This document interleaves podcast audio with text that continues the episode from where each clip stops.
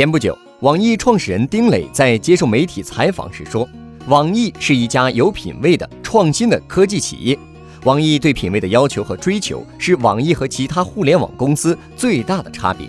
丁磊觉得，在特定的场景下，品味能提高用户愉悦度，这对产品的创新开发有帮助。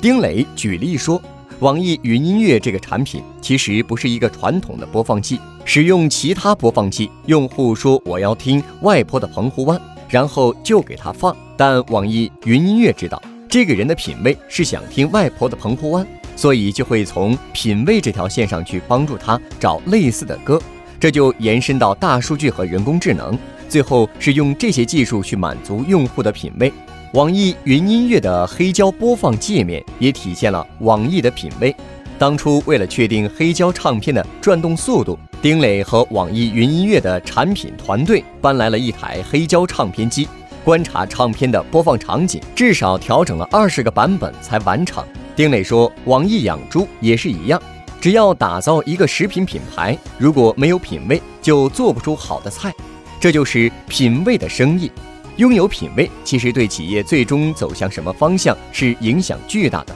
丁磊认为，在互联网上有几大需求，最高层次是通讯，这是腾讯的地盘；网易拥有邮箱入口，它更低频，比较商业。第二层需求是搜索，剩下的需求，京东也好，阿里也好，都是有机会被超越的。因为丁磊发现，虽然电商送货快，产品很多，但他们提供的产品本身没有做到极致。当网易把一些基本的产品，拖鞋、毛巾、浴巾、钱包做得非常精美，性价比也很高，让人根本不用动脑筋去别的地方选时，消费者是愿意来这里的。这个过程，品味起了很关键的作用。获取更多创业干货，请关注微信公众号“野马创社”。